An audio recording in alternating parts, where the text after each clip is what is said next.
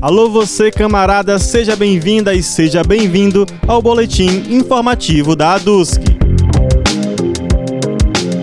A ADUSC já está sob nova gestão. Com as eleições realizadas em abril, a diretoria eleita para o biênio 2022-2024 foi empossada no dia 6 de maio em Assembleia.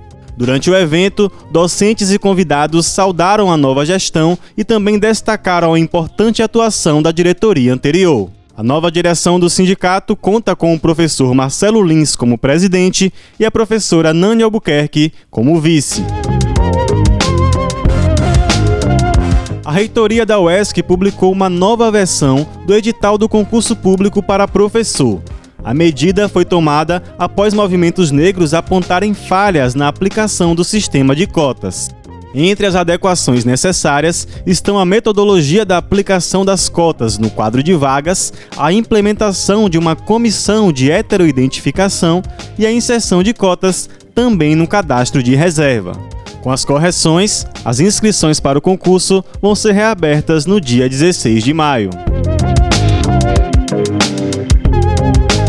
A edição número 65 do CONAD vai ser realizada entre os dias 15 e 17 de julho na UESB, em Vitória da Conquista.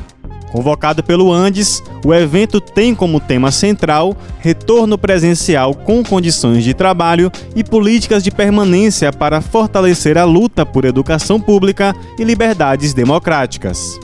Docentes interessados podem participar representando a sua seção sindical, como delegado ou observadores.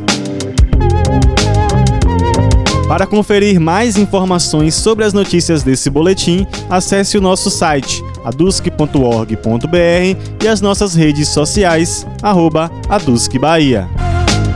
O boletim informativo conta com a locução de Pablo Brandão e a edição de Luiz Reis. Um ótimo final de semana para você e até mais!